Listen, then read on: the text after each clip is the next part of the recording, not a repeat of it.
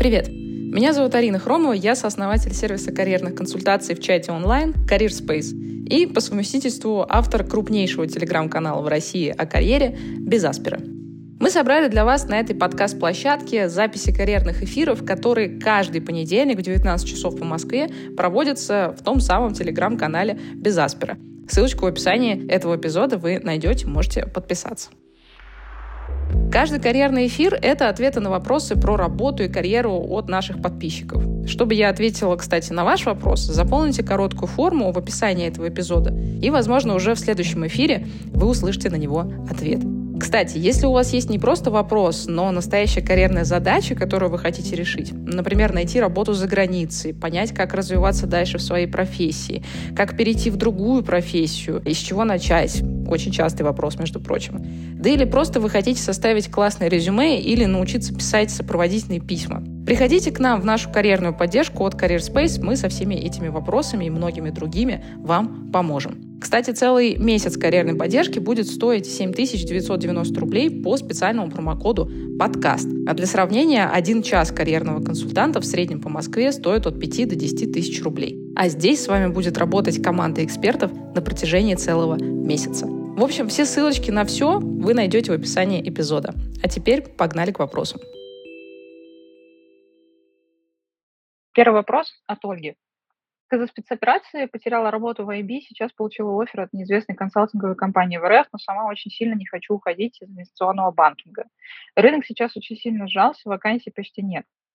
Что больше смутит будущего потенциального работодателя? Большой перерыв из-за поиска эм, или непо... большой перерыв из-за поиска или непонятный переход в консалтинг? Не будет ли последнее признаком недостаточной мотивации для дальнейшей работы именно в IB?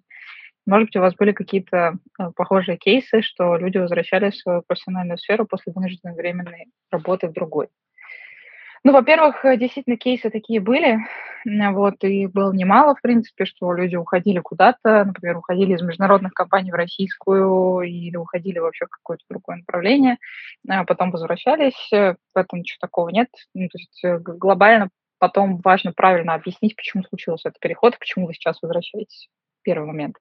Второй момент, я считаю, что в текущем рынке, который, на мой взгляд, еще не потерпел всех, эм, то есть еще цунами нас не накатило, и есть у меня ощущение, что к осени может так поднакатить. В общем, в рынке, который сжался и, скорее всего, будет сжиматься дальше, пока мы не обнаружим, что у нас в России появились какие-то новые компании, из Турции, из Индии, из Китая. Кстати говоря, еще интересный момент, что к нам на российский рынок выходят э, в том числе европейские бренды а, второго, третьего эшелона. Они пока готовят запуск. Почему так происходит? Потому что маленьким европейским брендам, в общем-то, пофигу на политику, им важно рынки отвоевывать. И вот они раньше не могли это сделать, потому что были H&M, там, не знаю, Inditex и прочее. А сейчас у них появилась такая возможность, почему бы ей не воспользоваться. Соответственно, возвращаясь к, вашим, к вашему вопросу про офер, я считаю, что всегда лучше иметь работу, чем ее не иметь. Знаете, меня вообще сильно поражает ситуация. У нас иногда в карьерной поддержке, да, то есть в нашем сервисе карьерных консультаций в чате онлайн, приходят ребята э, и говорят, типа, ну вот я сейчас уйду со своей текущей работы и пойду искать работу. Или типа, ну я там посижу 3-4 месяца, ничего не буду делать, а потом пойду искать работу. Блин, я просто аплодирую с той уверенности этих ребят. Ну, ну реально, просто моя тревога бы уже меня просто съела. Я так не могу, я так не умею, и вообще как бы я так не советую. Я очень не советую э, уходить с работы, пока у вас нет оффера в другом месте. Я очень не советую вообще сейчас делать каких-то резких движений, если у вас при этом нет необходимости. Я очень не советую оттягивать с принятием оффера и оттягивать с поиском работы, если вы сейчас остались без работы. Вот эта вот история с тем, что я сейчас отдохну, а потом с новыми силами, ну, немножко не, не та ситуация, немножко не тот рынок. Ну, как бы сейчас это немножечко блажь и роскошь. Мне кажется, это не самое как бы, оптимальное решение, которое можно принять в текущий момент. Поэтому я бы брала офер, который дают, шла бы работать и, будучи спокойна за то, что у меня в следующем месяце будет чего есть, а, уже думала о каких-то более великих э, и э, нравящихся мне вещах. Ну вот так вот прямолинейно, но как есть. А, следующий вопрос от Елены. Арина, добрый день, спасибо за ваши эфиры. Слушаю каждую неделю почти. Хоть и не все вопросы для меня релевантны, вас просто очень интересно слушать. Спасибо вам большое, Елена, за теплые слова. Про один из прошлых разов вы говорили про РДшников из FMCG компаний, что бывает трудновато оттуда выйти. Это прям мой случай. 10 лет работаю в FMCG компании в области лабораторного контроля качества. Первоначально наш отдел относился к R&D, но теперь выделен большой глобальный отдел так называемых сервисных линий. Там же финансы, IT, и P&O, может быть, продукт, что-то еще. А последнее время, а, может, operations. А, последнее время я много занимаюсь аналитикой данных для нашего отдела, использую те self-service э, BI возможности, которые есть в компании. Тема мне интересна. Вопрос такой, стоит ли мне подучиться над аналитикой данных, чтобы расширить мою узкую специализацию, или нет смысла учиться сейчас, пока явных планов целиком уходить в аналитику у меня нет. Ну, кажется, что учиться надо тогда, когда как раз у вас сформирован план. То есть вот к этому плану подготовились, и вы сейчас готовы к тому, чтобы менять свою профессию, и вот вы уходите в аналитику. Подучить аналитику просто ради того, чтобы ее подучить, ну, ну наверное, не самое грамотное решение. С другой стороны, с другой стороны, если вы э, планируете ротацию внутри своей текущей компании, и компания дает вам возможность такой ротации куда-то в аналитику, в вашем случае, да, там вот вы говорите, в SBI инструментами взаимодействовать, то есть в вашем случае там, в BI куда-то системы, то можно пойти подучиться для того, чтобы у вас, ну, был, наверное, какой-то более аргументированный разговор, что ли, со своим текущим э, руководством насчет вашего горизонтального перехода. И вообще манна, да, там какая-то мантра, которую я проповедую, а, вот э, есть тоже большое количество людей, которые думают, сейчас я выучусь там на кого-нибудь и пойду э, искать работу на внешнем рынке. Вот понимаете, в чем штука-то? Что доказать своему текущему работодателю, что вы что-то умеете делать в новой функции, намного проще, чем пойти и э, с пены рта у нового работодателя, который вас знать не знает, пытаться доказать ему, что вы вообще-то можете в дата-аналитику или, или неважно, там, в разработку или еще во что-то а, после там 15 лет, где бы то ни было. Вот. То есть, возвращаясь к вашему вопросу, Елена, я бы, ну, как бы, вот, если у вас есть задача перейти туда, то я пошла подучилась и дальше делала бы какую-то вот горизонтальную ротацию. Если у вас нет такой задачи, ну, может быть, тогда и не стоит на это тратить время. Я бы отталкивалась от карьерной цели. Так, следующий вопрос от Анны. Арина, спасибо большое за вашу работу, очень отрезвляет и мотивирует. Даже не могу описать, как вытягивалась на ваших подкастах с эмоционального дна эти месяцы. Ого, спасибо вам большое. Спасибо за теплые слова. Вопросы. Первое. Сейчас многие рассматривают релокацию в Израиль, поскольку у многих есть возможность получения гражданства. Как бы вы в целом охарактеризовали рынок вакансий? Были ли у вас кейсы релокации людей не в IT-сферу в Израиль? Ну, давайте с первого вопроса начну. Ну, смотрите, что касается рынка Израиля, честно скажу, что, ну, это, наверное, не такая большая страна, и э, не такое большое количество прям вакансий в сравнении с какими-то другими направлениями. Э, мы, по крайней мере, натыкались в Израиле, и, соответственно, кейсов релокации, да еще и не войти в Израиль у нас, ну, практически нет. Я знаю там несколько кейсов, связанных, например, там, с людьми из журналистики, которые, ну, фактически еще поменяли свою работу, находясь в России, они ушли из журналистики в какой-то там медиа-менеджмент, потом просто уехали жить в Израиль, и в Израиле они могут жить, совмещая удаленную работу э, на российского работодателя. Вот такое я знаю. А то, что человек там, ну, не IT, это очень широкое понимание, да, но тем не менее, э, переезжал там в Израиль не в IT-сферу и там находил работу и вообще там работал, ну, вот вот так вот, чтобы вот алгоритм вам дать, как это сделать, конкретно про Израиль, к сожалению, подсказать не смогу. Достаточно специфическое направление, не очень большое. А, второе, есть ли смысл, второй вопрос от вас, есть ли смысл выпускникам университета начинать карьеру в Израиле? Понятно, что со временем на адаптацию язык переезд. Или же лучше старт карьеры пройти в России? Спасибо. Слушайте, все зависит от того, есть ли у вас шансы на репатриацию. Да? То есть если вы переезжаете в Израиль и вы переезжаете туда по системе репатриации, то, мне кажется, это отличная история, прямо туда сразу и ехать. А если как бы у вас ну, нет каких-то... То есть просто вам э, Израиль приятен как страна, а, но при этом у вас нет никаких э, дополнительных аргументов в сторону того, чтобы вам то было хорошо, там, по национальному признаку, еще что-то. Ну, то есть понятно, что, мне кажется, достаточно очевидная история, что там израильтяне друг друга поддерживают, да, вот. Мне кажется, там чистому русскому, просто приехавшему в Израиль, ну, адаптироваться будет вдвойне сложнее, а, нежели там еврею, который переезжает в Израиль. Вот, поэтому зависит здесь от вашей ситуации. Если у вас какие-то вот такие вот, эм, помимо карьерных аргументы в сторону переезда в Израиль. Наверное, как так. А, так, следующий вопрос. А, так, к сожалению, не написала от кого. А, добрый день, очень помогает ваш формат ответов на вопросы, очень много откликается и помогает в принятии решения. Мой вопрос в следующем. Работала в течение трех лет э, менеджером по работе с клиентами в промышленной сфере, продажи электродвигателей. Две недели назад устроилась на работу в IT-компанию на должность менеджера по продажам. Пока вливаюсь в продукт, знакомлюсь с регламентом работы в CRM. Понимаю, что в продажах уже не так интересно, как раньше, хочется большего взаимодействия с технической частью, немного отойти от активного общения с клиентами. В компании на меня возлагают надежды именно по части продаж, так как штат технических специалистов укомплектован. Вопрос в следующем. Сколько стоит проработать на нынешнем месте в качестве менеджера по продажам, чтобы затем у HR не было вопросов по поводу слишком короткого опыта работы? И как можно использовать опыт в продажах э, и работе с клиентами, перейти на другую должность в рамках IT-сферы, чтобы совсем уж не обесценивать данный опыт. Так, ну давайте по первому вопросу, типа минимальное количество времени. Ну, слушайте, там минимум это год, ну вот по-хорошему, минимум прям вот, вот минимум-минимум. А, там полтора, наверное, ну там вообще точно все будет нормально. Ну, год как бы вот хотя бы год. Год это нормально. Меньше года, ну, такое.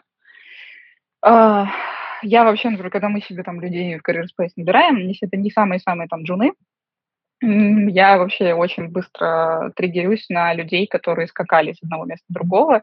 И есть там какие-нибудь э, а, паблики, э, не знаю, с карьерными советами для девочек пубертатного возраста, вот, с розовыми пони-единорогами, которые говорят, менять работу чаще, чем, не знаю, там, раз в год нормально, ничего за это не будет. Слушайте, говорить можно все, что угодно, а рекрутер смотрит и видит, что вы до этого Э, четыре раза скакали из одной вакансии в другую, из одной компании в другую, и такой, вот, до свидания, чувак, это потом тебе замену искать, вот, вот только обустроишься, и мне тебе замену искать, ну, нет, спасибо. Вот, поэтому минимум год, это считается как бы окей. И вообще, чем старше вы по карьерной лестнице там разбираетесь, чем старше вы становитесь, тем больше вот этого количество лет, проведенного на одной позиции в одной компании, от вас требуется. Условно, там, для директора, ну, там, план минимум – это, там, три года хотя бы. Что ты, что ты успеешь сделать, там, меньше, чем за три года. И вот эти истории людей, что я там все изучил за полгода и пошел дальше, ну, фигня, это ерунда абсолютно, никто в этом, в этом не видит. Вот. Начинаются вопросы, а что у вас было не так. Касательно второго вопроса, как использовать опыт в продажах, э, чтобы перейти на другую должность в рамках IT-сферы – Хороший вопрос. Ну, например, в IT есть же не только продажники, есть же еще аккаунт-менеджеры. Это очень смежная аккаунт-специальность. Вопрос просто, насколько вам это интересно. А, это, во-первых. А, во-вторых, там, если вы переходите в аккаунты, то в целом дальше из, IT, из продажников переходите в, в аккаунты, из аккаунтов можно перейти, внимание, в проектных менеджеров на, на сторону агентства не IT-проектных менеджеров, которые все хотят стать, и, и точно так же, как с продуктами, не до конца понимают, э, что это такое и какими навыками надо обладать. Вот, сейчас пойду поучусь три месяца на курсах, и все станет круто. Нет, я не про этих про, проектных менеджеров. Я про тех чуваков, которые ведут какие-нибудь проекты на стороне агентства, например, на стороне там агентства, которое делает э, там разработку заказную, да, там, или на стороне агентств, которые, не знаю, там, дизайны какие-то рисуют, еще что-то. И вот э, с той стороны компании есть люди, которые ведут клиентов, и они называются проектные менеджеры. Вот можно смотреть на какие-то такие варианты. Но в целом надо просто, просто резюме ваше изучать и ваш опыт в дальнейшем, может быть, можно какие-то еще варианты покрутить. Первое, что в голову пришло. Так, следующий вопрос от Дарьи. Привет, спасибо большое за карьерную поддержку и прямые эфиры. Пожалуйста. Я работаю в небольшой развивающейся компании над международным продуктом. В проекте также задействована другая компания, которая достаточно известна в своей области. Мне нравится продукт, над которым работаю, но хочется попробовать податься во вторую компанию, которая более крупная, много разных направлений, поэтому больше возможностей для ротации карьерного роста.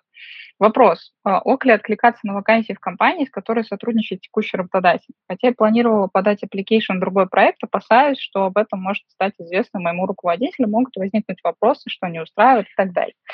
Но на самом деле скользкая и опасная дорожка, потому что откликаться на позиции к работодателю, который, ну, то есть какой-то компании, которая тесно взаимодействует с э, твоим текущим работодателем, это, ну, ну сколько история. То есть э, по-разному разные работодатели могут отреагировать, если это вскроется, одни как бы ничего тебе не скажут, ну, окей, бывает, допустим. А другие, скажу, ну, тоже могут ничего не сказать, но будут потихонечку искать замену, типа усомняться в лояльности, отношения попортятся. Ну, то есть ну, такая история. Если, если вы все-таки пойдете на это, то, ну, как-то попросите или, ну, там, вообще для начала узнайте, насколько тот человек, которому вы подаетесь, он тесно взаимодействует напрямую вот с вашим вот непосредственным руководителем. Близко ли он контактирует. И если этот контакт близкий, то я бы не стала рисковать. Если там, они друг друга не знают, э, то ну, можно попробовать. И с оговоркой своему работодателю, которому вы идете, что типа там, чувак, вот я бы не хотела сейчас, чтобы мой текущий работодатель узнал, что я к вам там собеседуюсь. Ну, то есть попросить заранее конфиденциальности. Но в любом случае это риск, ну, как, как ни крути. Следующий вопрос от Антона. На прошлом карьерном эфире упоминался ноу-код. В связи с этим появился вопрос, насколько востребован ноу-код в России и за границей, есть ли смысл изучать ноу-код разработку с перспективой релокации? Мне кажется, что в России этого рынка почти нет сейчас. То есть, может быть, он, конечно, бустанется и разовьется в каком-то обозримом будущем. А, скорее всего, так и произойдет, потому что это следующий цикл, да, то есть у нас там сначала были там айтишники были какой-то очень странной тусовкой 20 лет назад, потом все стали учиться на айтишников, потом поняли, что вообще продукты можно делать без кода, и появились какие-то первые конструкторы, и теперь у нас появились там типа ноу-кодеры, да, люди, которые собирают э, сайты и даже целые продукты без кода. Поэтому, конечно, я думаю, что рано или поздно это там, станет большим рынком, ну, например, в Штатах или там за границей, в принципе, это уже стало достаточно большим рынком. И более того, есть у нас такой э, классный парень э, Сахалина, э, русский, э, который недавно поднял 3 миллиона долларов э, раунда в своем стартапе, который называется We Love No Code. Это его компания. И типа фаундер российский, а продукт, который он делает, ну, он международный. И, соответственно, вот сейчас, ну, например, многие продукты, которые работают на ноу-коде там, США, они работают следующим образом. Они как бы таких фрилансеров к себе агрегируют, а, привлекают проекты и дают этим фрилансерам проекты, которые они привлекают. Вот, соответственно, отвечая там, на ваш вопрос, на мой взгляд, на глобальном рынке ноу-код существует, на российском рынке я пока что-то как-то ну, не вижу какого-то большого количества вакансий, это пока что в новинку и только начинает развиваться. Вот как так. Следующий вопрос от Умиды. Насколько возможно поступить в зарубежный вуз на магистратуру или PhD на вторую специальность? Да, возможно, чего бы невозможного-то. Ну, то есть э, у меня есть там огромное количество людей, которые поступали в магистратуру разных абсолютно стран, от Италии там, до Португалии, Германии, Франции и так далее. Зависит от ваших, э, от знания вашего языка, какого-нибудь, желательно не только английского, но еще того языка, в страну, в которую вы поступаете. А, первое. Второе. А, зависит от вашей специальности, которую вы выбираете. Но очевидно, что куда-то поступить сложнее, куда-то проще. Третье зависит от э, ваших возможностей, готовы ли вы платить за свою магистратуру или нет. На самом деле очень много грантовых систем. А, у меня там, не знаю, есть даже знакомые, которые там делают свою компанию. Она раньше сама там получилась на грантах, сейчас она помогает там ребятам получить те же гранты за границей в разные страны. Поэтому возможности, конечно, есть. Дальше просто начинается целое там, череда а, подготовки а, магистратуры за рубеж. Следующий вопрос от Альбины. Я работала в инженерных должностях, решила не мое. Сейчас начала учиться на тестировщика ПО. Как думаете, актуально ли в наше время эта вакансия? Ведь рынок тоже перенасыщен. Ну, с одной стороны, тестировщик – это наиболее, наверное, легкая для вхождения в IT-специальность, поэтому, мне кажется, в этом, в этом плане вы выбрали хорошее направление. Второе, с точки зрения перенасыщенности, рынок всегда перенасыщен фиговыми кандидатами. Вот давайте так. Вот абсолютно в, в любом направлении, в любой профессии рынок перенасыщен. И перенасыщен он фиговыми кандидатами. Хороших кандидатов, хороших спецов, людей, которые понимают, что они делают, а, всегда мало во всех направлениях. Поэтому как бы чем большим количеством знаний вы обладаете, тем больше денег вы зарабатываете, тем более вы конкурентоспособны, как бы ваши скиллы ценятся. Если вы просто пройдете онлайн-курсы и ничего дополнительно сами изучать не будете, а, то, наверное, вы будете таким очень среднеквалификационную, который будет, может долго там искать новую работу. Если вы просто будете глубоко изучать новый для вас предмет, делать это на 5% лучше, чем делать 90% рынка, у вас все будет хорошо. А, следующий вопрос от Игоря. Добрый день, я фронтенд-разработчик э, между middle и senior в большой IT-компании. Мне 30 лет. Вопрос. На ваш взгляд, какая стратегия построения карьеры наиболее оптимальна, чтобы к 40 годам быть профессионально состоявшимся? В первую очередь в финансовом плане. Полностью устраивает корпоративный образ жизни, стартапы или начинать свое дело, планах и желания нет. Ну, слушайте, мне кажется, у разработчиков очень большие возможности э, разного всего. Ну, то есть первое, есть возможность вертикального трека. Вы можете расти в CTO, если очень хочется, да, ну или как минимум там для начала во фронтенд лида. Вертикальный э, рост, он связан с деньгами, он связан с управлением командой, надо просто понять, интересно вам управлять кем-то еще или нет. Второй вариант, есть горизонтальный трек.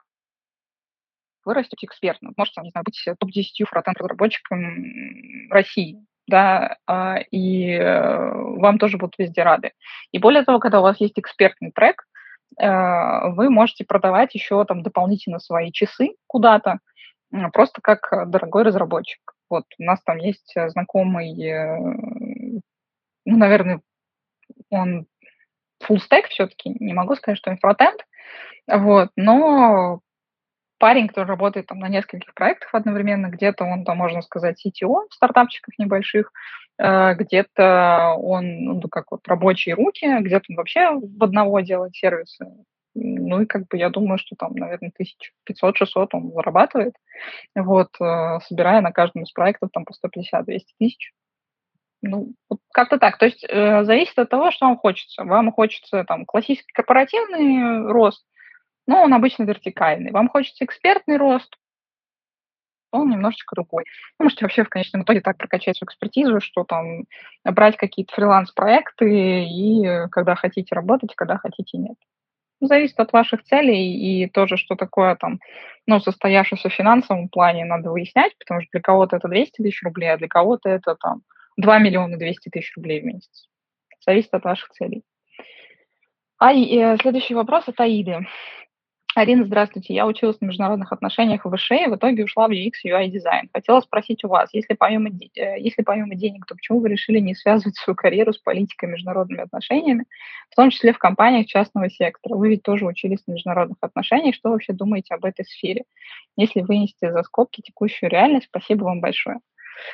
Ой, слушайте, ну у меня эта история очень простая. Давайте я как бы э, с вами ею поделюсь. Почему я вообще пошла на международные отношения, почему я пошла в вышку? Эм, потому что я была маленькой девочкой из маленького города, ну там поселка городского типа, э, которая хотела что-то сделать в Москве и очень не хотела жить на своей малой родине, вот, где не было абсолютно никаких возможностей, на мой взгляд. Мне нужна была какая-то, э, какое-то крутое место, где я понимала, что я попаду в какое-то крутое окружение, а, мне, в общем-то, было не очень важно, какие у меня будут предметы и чего я там буду изучать. Главное, чтобы это вот звучало круто. Международные отношения в высшей школе экономики тут, на тот момент мне казалось очень круто звучат. Глобально, на мой взгляд, мне действительно дали неплохие там экономические знания, хотя мое, мое направление не было полностью экономическим. Мне дали прекрасные знания двух языков, то есть у меня до этого было так достаточно сильно английский, а, несмотря на мою среднюю школу номер три. И я за четыре года выучила итальянский, там до уровня, наверное, B21. И что самое важное, я, конечно, получила колоссальное окружение, то есть там очень много разного всего того, что я делаю сейчас и делала там сразу после университета, я делаю со своим окружением. Вот, поэтому там, когда у меня родители детей спрашивают, типа, вот куда нам поступать, поступайте там, где у вашего ребенка будет хорошее окружение. Вуз только для этого в России нужен. Все остальное, как бы, ну, это такая, как бы, ерундистика. Вот. Поступ... Если у вас мальчик, отдавайте его туда, где есть военная кафедра, где есть нормальное окружение. Все. Если у вас девочка, у вас еще все проще. Отдавайте просто ее туда, где где есть хорошее окружение. А я еще, на, ну, отвечая на ваш вопрос, я еще на первом курсе поняла, что я вообще не хочу быть связана ни с какими международными отношениями. Меня тошнит от этой политики, меня тошнило от очень многих э, преподавателей на нашем факультете, которые были открытые как бы сексисты и вообще вели себя очень так тошнотворно и пошло. И на втором курсе у меня там еще случилась семейная трагедия, я в университете не появлялась практически вообще. То есть я со второго курса работала постоянно, работала очень много и каким-то образом там умудрилась закончить э, с красным дипломом свой, свой факультет, но это была история как бы, про то, что я вообще в университете с второго курса практически не появлялась. Я закрывала экзамены, я там успевала как-то что-то учить ночами, сдавать, приходить, там, еще что-то, но я очень много работала уже в тот момент. Поэтому мне международные отношения были абсолютно неинтересны никогда. Вот, я случайно туда попала, э, вышла с них, перекрестилась, сказала, ну, как бы, и, и к черту. Вот, лучшее, что я оттуда вынесла, это, конечно, окружение. А глобально я думаю, что, ну, с международных отношений, я не знаю, надо, наверное, любить э, взаимодействие с государственными органами власти, потому что, ну, глобально оттуда кто выходит? Оттуда выходят люди, которые могут работать жарщиками. Я для себя поняла, что не-не-не, это не мое. ни, в какой, ни в какой стороне, как бы, ни на стороне министерства, упаси господи, а, ни как бы на стороне какого-то бизнеса взаимодействия с государством я не готова. Вот и все. Вот такая у меня история. Следующий вопрос от Анастасии. Э, как, как провести декрет максимально продуктивно в текущих неопределенных условиях? Стоит ли чему-то учиться? Если да, то чему готовиться к релокации, начинать строить свой бизнес? Боюсь, что у меня здесь нет универсального рецепта, но то, что я как бы советовала бы, наверное, делать в декрете, это ну, не бросать вообще что-то делать, да, не бросать какие-то проекты, если они у вас есть, не бросать учиться, если вы начали учиться. Может быть, действительно освоить какую-то новую профессию. Тут как бы огромный просто огромное количество вариантов, что можно начать делать, э, куда пойти, зависит от ваших предпочтений, от того, к чему вы готовы, ни к чему не готовы.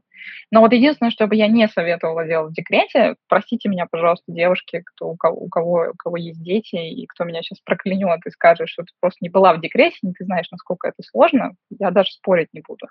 Вот, но я скажу следующее. В декрете, наверное, стоит заниматься не только ребенком по возможности. Ну, в том плане, что если вы собираетесь продолжать карьеру, и вы собираетесь в дальнейшем продолжать работу, то надо что-то делать. Потому что, выходя после двух-трех лет, находясь дома, вы сильно эм, отрываетесь от рынка. За 2-3 года у нас в стране много чего может произойти, как показывает практика.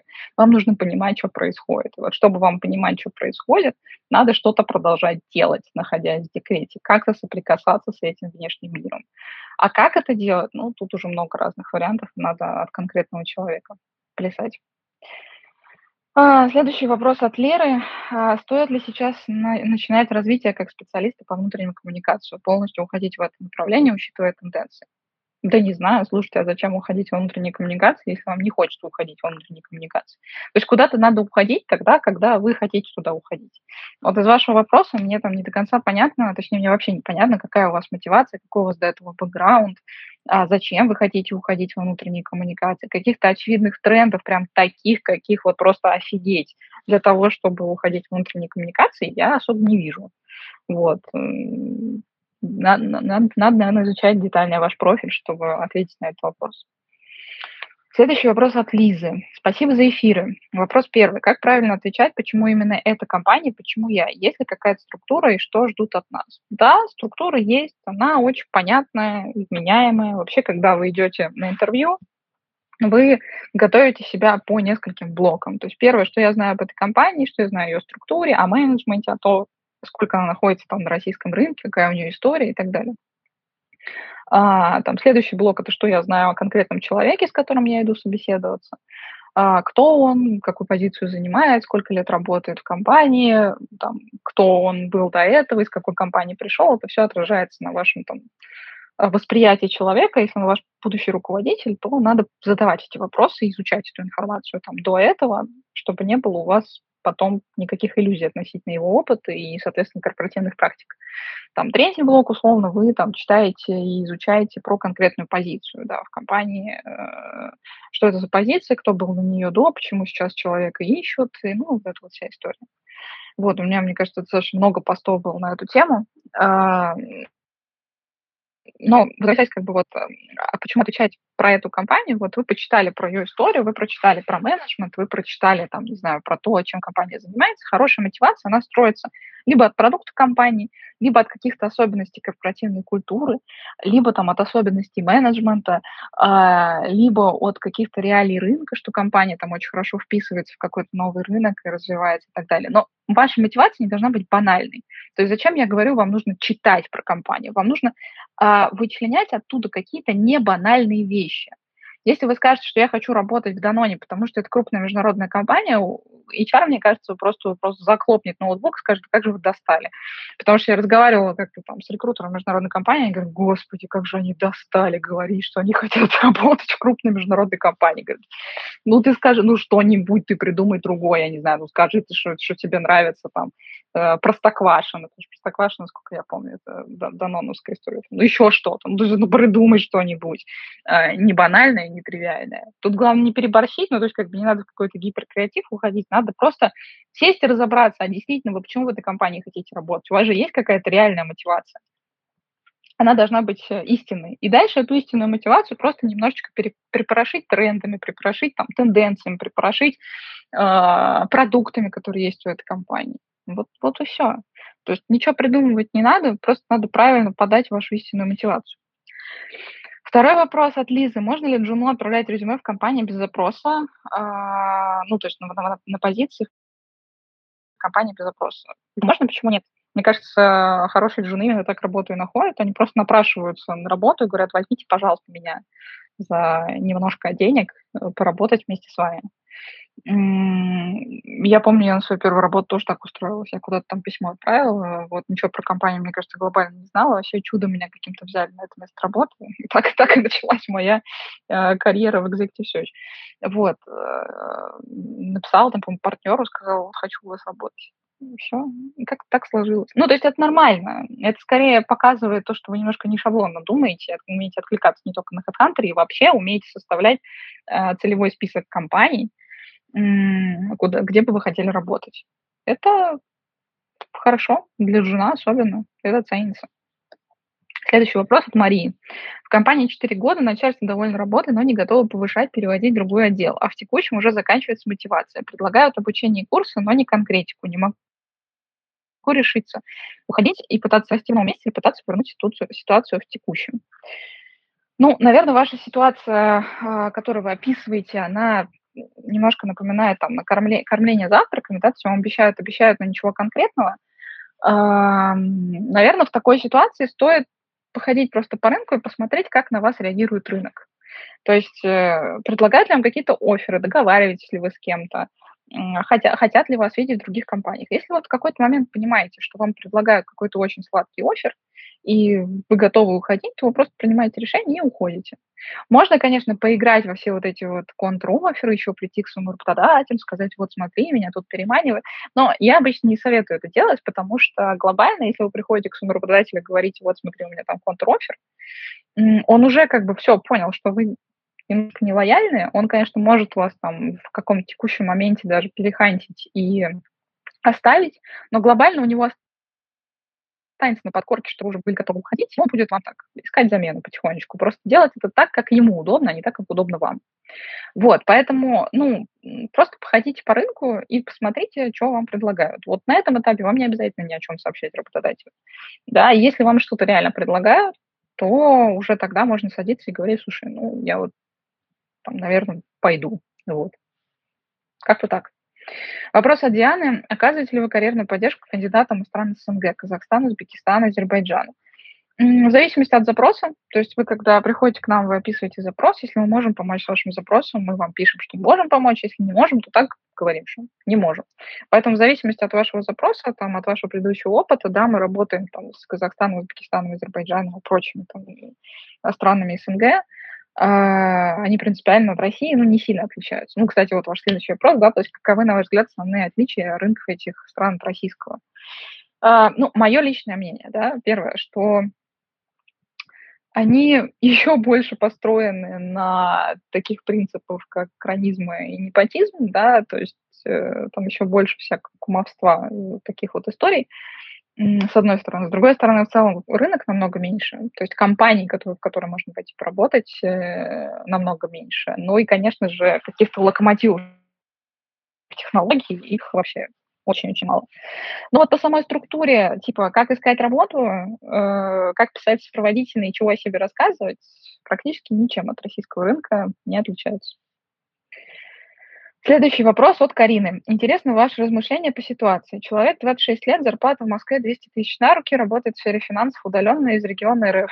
Мне кажется, после этого описания вас, вас уже линчуют, Карина. А, ЗП хватает на все, все супер. Предлагает очень хороший контракт в Норвегии. Осло.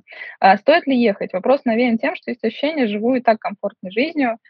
А, и вроде бы не сильно чувствую санкции на себе, но гнетут мысли о возможном плохом будущем в РФ из-за санкций, и все все же уезжают. А, ну, смотрите, мне кажется, релокация – это, ну, опять же, да, вопрос очень личный, вам надо понять, что вы от жизни от своей хотите. Ну, то есть, например, я в какой-то момент э, там, хочу просто делать международные продукты, поэтому я там в какой-то момент понимаю, что мне нужно будет уехать из, из страны, хочу я этого, не хочу, мне нужно будет уехать, потому что, ну, из России делать глобальные продукты не получается. Вернусь я там, не вернусь, это уже дело десятое. Но я понимаю, у меня есть цель, я этого хочу. Вот надо понять, чего вы хотите. То есть, если вам комфортно жить в России, и вы просто поддаетесь панике всех, кто есть в России, что вот надо убегать, я вот это называю, да, там, немножко так, э, фейсбучной тусовкой, ну вот, потому что, мне кажется, кроме фейсбучной тусовки никто никуда не уезжает. Вот. 90% э, людей в России, мне кажется, не знают вообще, что есть такое понятие, как свист перевода, условно. Да? Кто куда уезжает? Вообще минимальное количество людей от общего числа. И это мы с вами немножко в вакууме таком, да, что все куда-то уезжают. А, надо разобраться, зачем вам ехать.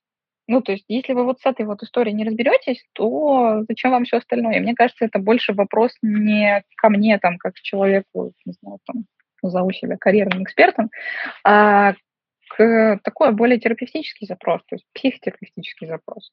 Вот, не карьерный. Следующий вопрос от Кристины. Как аргументировать руководителю, зачем нужны один на один, ну, то есть встреча один на один? Руководителю может казаться, что это пустая трата времени. Как проводить один на один наиболее эффективно, чтобы они помогали прогрессировать в карьере? Ну, слушайте, я не знаю, как бы, действительно ли ваш руководитель считает, что один на один – это пустая трата времени, но если он действительно так считает, и вам об этом говорил, я вам настоятельно рекомендую сменить вашего руководителя или сменить там компанию вообще. Потому что любой нормальный э, руководитель, он понимает, что там один на один, да, встречи – это элемент поддержания мотивации у человека, это элемент э, простраивания его карьерного пути в компанию, а, соответственно, лояльности и, ну, какого, какого-то понимания, как с этим человеком строить отношения. Условно, у нас там в стартапе, в нашем Career Space, там чуть меньше 20 человек работают, и у нас там с Ярославом, у него со своей командой, у меня со своей, раз в три месяца с каждым человеком в команде есть карьерный метап, где мы обсуждаем, типа, что мы сделали, что мы хотим сделать, какие у нас для этого есть возможности, а, какие у нас там для этого есть ограничения. Есть ли эти ограничения? Раз в полгода мы э, стабильно говорим о зарплате, о ее повышении, типа, и договариваемся там об этом. Ну, то есть для нас, для, для, для компании, которые работают, там, я вам говорю, вот там меньше 20 человек, это какие-то супер обычные базовые вещи. Если вы работаете в какой-то большой корпорации, где руководитель считает один на один пустой тратой времени, ну, бегите оттуда. Это не, ну, как бы это странно, ненормально, это стрёмно. Вот. И мне кажется, объяснять человеку, руководителю, зачем нужно один на один, это, ну, как минимум, странно. А, как наиболее эффективно проводить, ну, вообще все эти истории? Ну, надо готовиться. То есть у нас, например, есть список вопросов, которые мы отсылаем там ребятам, по которым они готовятся к этой встрече. Обычно этот список вопросов там, ну, плюс-минус одинаковый, потому что ты там на разных отрезках своей жизни ты можешь отвечать на одни и те же вопросы, но по-разному. Вот. Они готовятся, и мы беседуем. У них есть вопросы, там, у нас есть э, какие-то встречные вопросы, мы обсуждаем, понимаем, как нам двигаться дальше. Все, как-то так. Следующий вопрос от Анны. Добрый день, Арина. Спасибо вам большое за ваш эфир. Вы всегда даете так много полезной и интересной информации. Спасибо вам за теплые слова. Надеюсь, что вам действительно полезно. Может, вы знаете и могли бы порекомендовать специализированную школу или курс по X-дизайну? Знаю, да, могла бы, наверное, порекомендовать. Э, как вы помните, я придерживаюсь э, мысли о том, что чем ну, более маленькая или специализированная школа, тем лучше. Скорее всего, вас там лучше всего научат. Наверное, из моих любимчиков это э, бюро Горбунова. Вот, там есть курсы, насколько я знаю, не только по дизайну, но и по дизайну в частности. Вот, бюро Горбунова. Второе, это, наверное, британка, конечно же. Ну, там, наверное, программы побольше и пообъемнее, но можно посмотреть. И третье, я слышала в целом неплохие отзывы о контенте. Вот, честно, сама не тестировала, не знаю. Вот про первые два прям знаю хорошо. То есть бюро Горбунова, там британка могу не поручиться. За контент это поручиться не могу, но можно собирать отзывы, посмотреть, насколько это хорошая история. А, Арина, привет. Вопрос от Мити. Арина, привет. Каково твое отношение к соционике, психософии как инструменту при карьерной консультации? хреновое у меня к этому отношение. Ну, то есть я вообще очень плохо, ну, как плохо. Я не верю в большинство тестов, а, потому что с тестами надо прям очень хорошо уметь работать. Если вы просто проходите тесты, и у вас нет никакой расшифровки от человека, который специализируется только на этом тесте, то это все вообще фигня абсолютная. Значительное количество тестов, например, делающихся в России, они, они не говорят ровным счетом ничего, и поэтому, ну, мое личное отношение, может быть, я не права, ну, вот ты спрашиваешь, мое личное отношение, мое личное отношение так себе. Я не верю во всю эту тест-историю. Гораздо действеннее, на мой взгляд, история с э, там, подходом от бизнеса, да, то есть когда мы рассматриваем там, профессию как э, производную от бизнеса и, соответственно, карьеру от этого же. Э, карьерное консультирование хорошо идет в купе с психотерапией, когда ты сам начинаешь понимать про себя, что тебе нравится и не нравится. Вот, потом приходишь к этому, с этим карьерному консультанту, и вы уже, вот, работая от бизнеса, начинаете м, решать вашу задачу. Вот это мне нравится. Так, следующий вопрос от Анастасии. Почему не делитесь кейсами с карьерной поддержки? Хотела записаться к вам, но есть сомнения из-за отсутствия отзывов. Так отзывы-то есть, их много, они на сайте. Открывайте сайт careerspace.app slash subscription, ну или там на кнопочку «Карьерная поддержка» с главного экрана. Заходите, листаете вниз, там 10 или 12 отзывов, которые постоянно пополняются. Просто эти отзывы, они супер развернутые, супер большие. Вот, мы не вешаем отзывы из разряда да, все понравилось, было круто. Вот, мы как бы большие отзывы собираем, структурируем их, э, берем там людей, э, спрашиваем, можно ли его повесить. Поэтому заходите на сайт, смотрите, там, там все висит. Мы как раз-таки много чего рассказываем про карьерную поддержку. Вот. Читайте. А, следующий вопрос от Виталины. Сейчас кризис массово сокращает рекрутеров и HR, и понятно почему. Как, будучи в такой должности, стать устойчивой к сокращению? Транслировать свою ценность бизнесу. Вот. Э, если раньше вы делали что-то ок, э, и это считалось ок, то теперь надо делать не ок, теперь надо сделать супер-пупер хорошо, отлично, чтобы бизнес видел вашу, вашу ценность. Вот. По-другому, я думаю, что никак закрывать больше позиций, э, говорить, э, сообщать руководству о том, что классного удалось сделать, э, каких результатов добиться. Транслировать, транслировать, транслировать это. Ну, делать и транслировать. Следующий вопрос от Алексея. Скажите про, про трудоустройство за рубеж, ли на позиции Relationship Manager иностранных банков в РФ, сейчас уже российском. А, крупнейший и крупный корпоративный сегмент не вижу такие вакансии, где их смотреть. Если мы говорим про трудоустройство за рубеж, то смотреть надо, соответственно, на зарубежных сайтах. Не знаю, там от Glassdoor до LinkedIn, э, какого-нибудь монстра или еще что-нибудь. Но проблема в том, что если вы работаете senior relationship менеджером в банке в России, э, то вероятность того, что все, что связано вообще с relations, с какими-то такими вот вещами, в которых много софтовых навыков не так много харда. Но это достаточно трудный сегмент, мягко говоря, для поиска работы на зарубежном рынке. Вот мое мнение как, как какое-то такое. А, следующий вопрос Вопрос от Павла. Привет. Арина, эфир топ, сервис крутой, с мемов ару. Спасибо. Идеальный просто комплимент, спасибо большое. Э, работаю с селзом в айтишке. Э, до всем известных событий планировал плавно бежать в большой консалтинг и в долгосрочной перспективе пытаться релацироваться. Сейчас перспектива большого консалтинга туманная, вопрос релокации актуальный с каждым днем, в связи с чем рассматриваю вариант податься в аналитику. Какие перспективы для relocate а аналитиков? Знаю, что чем hard овая специальность, тем проще переехать, поэтому релоцироваться с sales ом иллюзий не питаю. Как в этом плане у аналитиков, не data scientist ов? Слушай, да глобально все нормально. Вопрос только в том, что обычно для того, чтобы релоцироваться, а, нужно быть middle ом.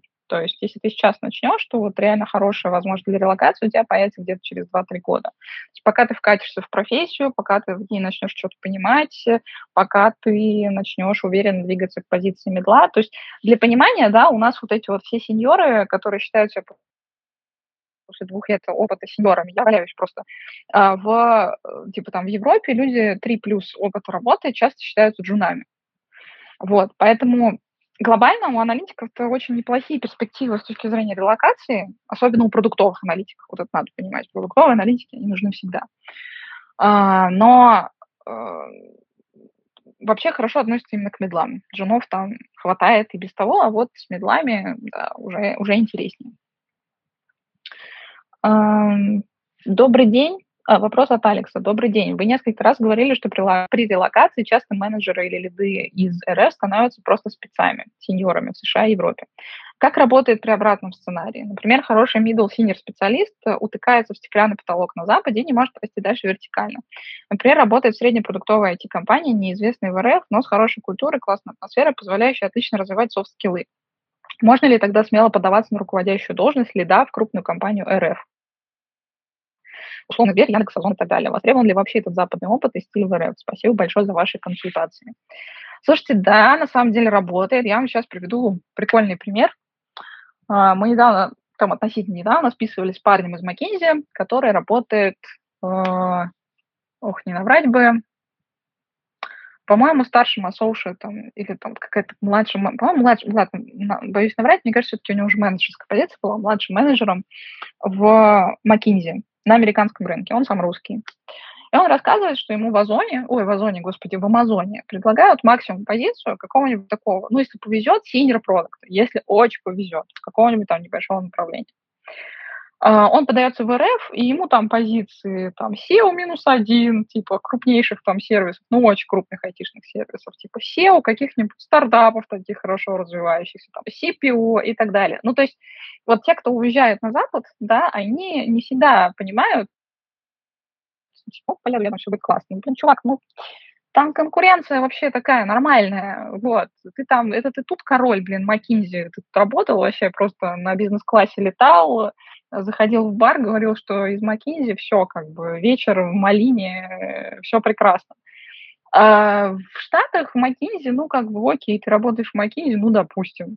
Ну, как бы, что с того? Ну, будешь ты senior product ом в Амазоне, все. Поэтому, да, отвечая на ваш вопрос, на самом деле работает. То есть э, чувак какого-то middle senior уровня из Европы или из Штатов, даже если он не очень там известен какая-то компания в России, можно продать этот опыт на лида в крупной российской компании. Точно можно. Прям, ну, даже в текущих реалиях. Потому что большинство уезжает, а не приезжает. Поэтому да, я думаю, что у вас неплохие шансы. А, так, следующий вопрос от Яны. Как начинать уходить в новую, кажется, малооплачиваемую, но такую интересную цену мне сферу, экологический активизм, при условии, что надо жить на что-то. Имеющаяся работа не приносит ни удовольствия, ни необходимого заработка и отнимает энергию как на сам процесс, так и на борьбу с сопротивлением ей. А, слушайте, ну, хороший вопрос. Наверное, экологический активизм – это не самая простая с точки зрения совмещения деятельности с вашей основной специальностью, да, но чаще всего люди, ну, часто достаточно люди совершают переходы в какие-то новые для себя сферы через хобби. То есть вы начинаете в свободное от работы время а, прокачивать свою экспертизу, брать какие-то part-time проекты. Если, просто мне кажется, в этой области в России не очень много таких историй, но окей, можно поискать. А, пытаться подаваться в какие-то экологические консалтинговые компании. Вот как раз недавно мы ресерчили наши команды, их не так много, но что-то есть. Пытаться подаваться на позиции специалистов э, в компании, где есть направление зеленой экономики, ESG или еще что-то в этом роде. Там весь наш крупняк промышленный, у всех есть эти направления, и пока что их даже не закрывают, и люди там работают, и все нормально. Потому что такие направления, в которые вбухали кучу денег, сразу не закрываются. А, на худой конец э, даже в Министерстве экономического развития э, есть отдельный блок зеленой энергии. И, ну, мне кажется, толковых, хороших людей там всегда не хватает. Ну, министерство, да, в принципе, никогда не блистало какими-то сильными людьми, на мой взгляд. Вот, поэтому э, можно попробовать походить по собеседованиям, посмотреть, э, прокатывает ли исключительно ваша мотивация и общие знания с учетом отсутствия вашего релевантного опыта. Если прокатывает, то, может быть, э, даже кто-то вам предложит офер. Но продолжать работать на текущем месте работы. Вот, блин, как бы тяжело не было, как бы чего ни происходило, слушайте, не уходите с текущей работы. Не лучшая ситуация вообще. Я, в принципе, никогда не советовала так делать. А сейчас вот вдвойне не советую, не надо никуда уходить, пока у вас не нашлось э, новое место работы, даже если вам прям сильно плохо и все такое. Я вас очень понимаю, я вам очень сочувствую, но я очень переживаю за вас, что если вы просто возьмете и уйдете с работы, то потом как бы, можно остаться в ситуации, когда ну, вообще надо что-то есть в следующем месяце. Вот. А, следующий вопрос от Ивана. Добрый день. Вопрос, нужно ли указывать в резюме факт обучения в аспирантуре, если не доучился там до конца и не защитил диссертацию? В 2012 году, после окончания вуза, я поступил в аспирантуру, отучился три года, сдал кандидатский экзамен, но диссертации дело так и не дошло. Мне кажется, я уже отвечала, на самом деле, на этот вопрос. А, я говорила, что да, можно написать, вам никто за это в лоб не даст. То есть можете писать, можете не писать. Ну, как бы хуже от того, что вы напишете, точно не будет. Вам никто это не запрещает делать, так что, да, пожалуйста, пишите, даже несмотря на то, что вы там а, где-то не доучились и не, или не дозащитились. Это не, не, не, не суть важно. Дальше вопрос от Андрея. Добрый вечер. Как вы считаете, насколько актуально наличие высшего образования на зарубежном рынке в IT как грамотнее преподнести отсутствие вышки. Какую стратегию лучше выбрать? О себе 30 лет, 8 лет в IT, 2 года продукт менеджер Спасибо за прямые эфиры. Благодарим. Открыл для себя карьерный курс и другие ваши продукты. Круто. Спасибо большое вам. Относительно вашего вопроса, слушайте, ну, я, например, точно знаю, что в России это уже не имеет никакого опыта абсолютно, ну, в смысле, никакого значения. То есть пофигу вообще, если у вас есть опыт, то какая разница, чего и как. На зарубежном рынке я подозреваю, я не могу сказать на 100%, потому что у меня таких кейсов было не очень много, но тем не менее были кейсы, когда ну, людей не останавливало абсолютно, что у них не было высшего образования. Просто потому, что у них был потрясающий опыт. Да кому какое дело? Более того, если мы говорим там про какие-то европейские там и э, там, американский рынок, да, там далеко не все люди там получают высшее образование, и это ок. И можно рассказать какую-нибудь историю про то, как вы, там, преодолевая сложности, да, вот эти вот истории просто ну, рынок так уж с пафосом придется сказать, любит. Ну, вот, вы можете рассказать о том, что вот без высшего образования, на ваш взгляд, построили неплохую карьеру. Это действительно так. Почему бы это не превратить в достоинство? Вот что вы без того смогли прекрасно справиться. На мой взгляд, никаких особых проблем у вас быть не должно. Следующий вопрос от Екатерины. Что думаете про работу в консалтинге? Не так часто слышим о компаниях в обсуждениях. Да я на самом деле очень часто говорю про консалтинг в разных контекстах. Байзовые я рассказывала про то, как релацировали людей в ОАЭ, я рассказывала про то, какие компании в России остаются э, в консалтинговом сегменте. Буквально там прошлый стрим, на прошлой неделе мы об этом говорили, так что послушайте, пожалуйста, мне кажется, вы найдете что-то интересное. Глобально, что я думаю о стратегическом консалтинге в России, ну, просто очень многие компании переобулись, ничего существенно не изменилось, просто изменились названия. Был KPMG стал KEPT, был там PricewaterhouseCoopers стал там какие-то ООО, деловые российские решения или что-то в этом роде. Что, ну, ушли McKinsey, ушли BCG, окей, даже Partners and Performance, да, там, про который я говорила тоже на, на, на, на прошлом эфире, они не ушли, они просто тоже переименовались. То есть очень много переименовалось. Очень э, хорошо, мне кажется, чувствуют себя российские страт-консалтинговые компании, типа какого-нибудь Strategy Partners. То есть глобально, на мой взгляд, прям коллапса не случилось. Даже McKinsey в каком-то виде остается в России а, что-то там инвестиционный фонд какой-то открывает, еще что. Ну да, но будет называться по-другому. Но ничего страшного, как бы вакансии-то будут, скорее всего. Поэтому я придерживаюсь мнения, что страт консалтинг в России не умер вроде, живет. Второй вопрос. На основе чего на вашем сайте появляются данные АЗП? А, есть ли такие данные по должности аналитика без конца? У нас с АЗП, кстати, можете почитать статью на СИРУ, у нас там было детальное описание, как мы высчитываем зарплатные вилки. У нас есть э, внутри нейросеточки подкрученные, которые анализируют кучу разных вакансий, собранных по открытым источникам, плюс от того, что у нас оставляют в виде данных пользователи. То есть пользователи оставляют, оставляют данные о своих зарплатах, их никто не видит, кроме нашей нейронки. Вот. Э, ими никто не пользуется. Ни работодатели не видят э, этих зарплат, никто не видит. Но при этом, э, когда вы оставляете данные о своей зарплате, вам наши там, персональные рекомендации рекомендуют более, более релевантные предложения вам, основываясь в том числе на ваших зарплатных ожиданиях. А, по SBS консалтинг, слушайте, у нас, я, я не знаю, у нас тысячи компаний на сайте, честно, я не знаю, если у нас по SBS консалтинг, э, если у нас есть вакансия SBS консалтинг на сайте, значит, у нас есть зарплата в SBS консалтинг. Потому что все вакансии у нас на сайте, они зарплатные А, следующий вопрос, а, точнее, серия вопросов от Ильи. У нас осталось еще несколько вопросов, мы как раз очень так ровненько укладываемся. Первое. Читал во многих российских компаниях, что все еще действует фриз на найм сотрудников. По вашим наблюдениям, так ли это, меняется ли ситуация? Ну, например, есть фриз в международных компаниях. Причем этот фриз очень номинальный. То есть люди, людей продолжают искать, просто они не делают этого открыто, потому что, ну уж вроде мы как бы инвестиции-то из России убрали, и вроде как мы вообще с этого рынка уходим, при этом продолжаются, даже некоторые лидерские, комп... Э, лидерские программы продолжают э, запускать. И в российских компаниях э, все то же самое происходит. Некоторые компании, типа там, не знаю, какого-нибудь телекома, вообще скопом набирают сейчас людей.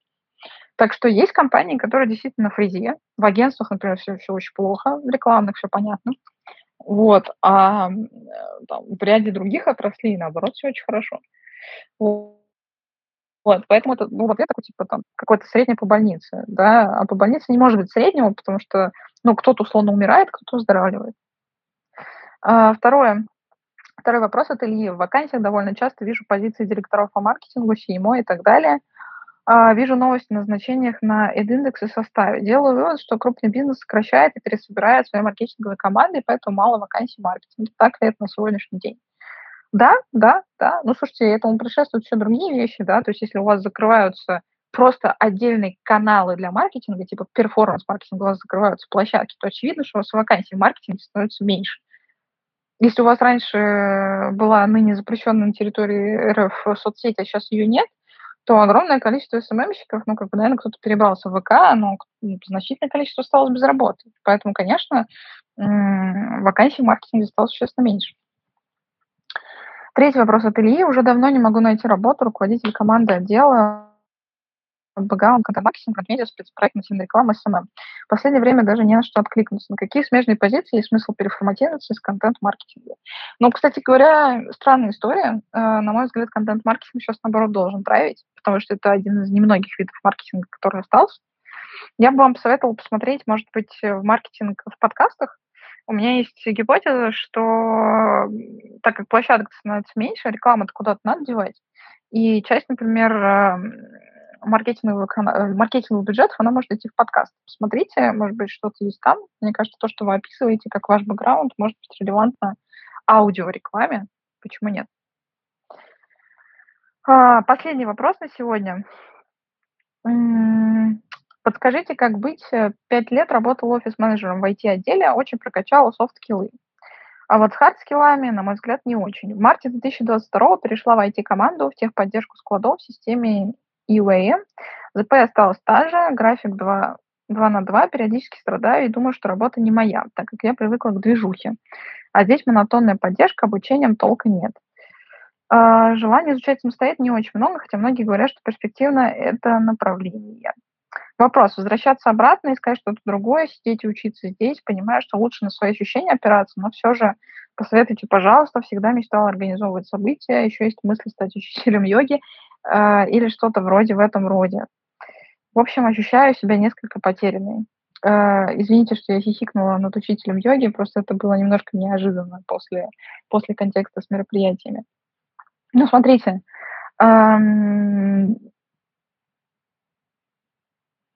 Касательно ивентов, ну, с одной стороны, э, так как у нас отменили там ковидные ограничения, э, заметили, да, мы как будто все разом просто победили ковид.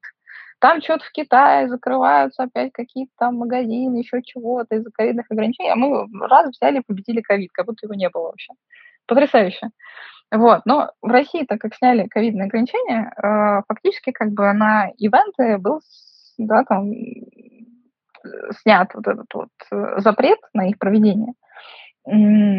Соответственно, э, кажется, что сфера ивентов, плюс еще к тому, что, опять же, маркетинговых каналов стало намного меньше, должна чувствовать себя в обозримом будущем, не вот прямо сейчас, потому что рынок все еще в немножко замороженном состоянии, в обозримом будущем должна чувствовать себя неплохо. А ваш опыт офис-менеджера менеджера так или иначе можно подтянуть к ивентике и, и заниматься там ивентами. Можно. Вот. Но, опять же, советую вам не делать резкие движения до тех пор, пока вы не найдете работу новую в новой сфере. Вот. То есть не уходите из своей текущей работы, пока вы не найдете что-то новое для себя. Потому что, ну, уходить в такой ситуации достаточно рискованно. Просто в никуда. Я бы вам это делать не советовала. Вот.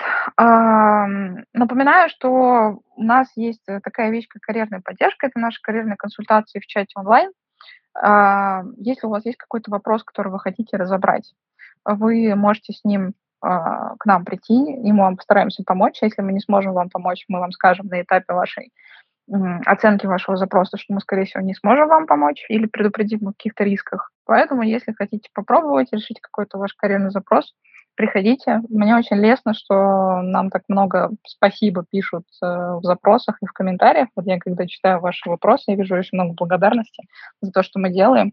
Это круто, это очень важно. Спасибо вам большое за эти теплые слова, потому что, конечно, э, мы, как любой сервис, у нас на 300, 400, 500 удачных кейсов есть каких-нибудь один-два неудачных, вот, э, и мы зацикливаемся исключительно на негативе, хотя от общего числа это ну, словно, меньше, меньше процента вообще. Поэтому спасибо вам большое за теплые слова. Для вас работаем. А, на этом на сегодня все. Хорошего вам вечера, денька и предыдущей недели. Пока-пока.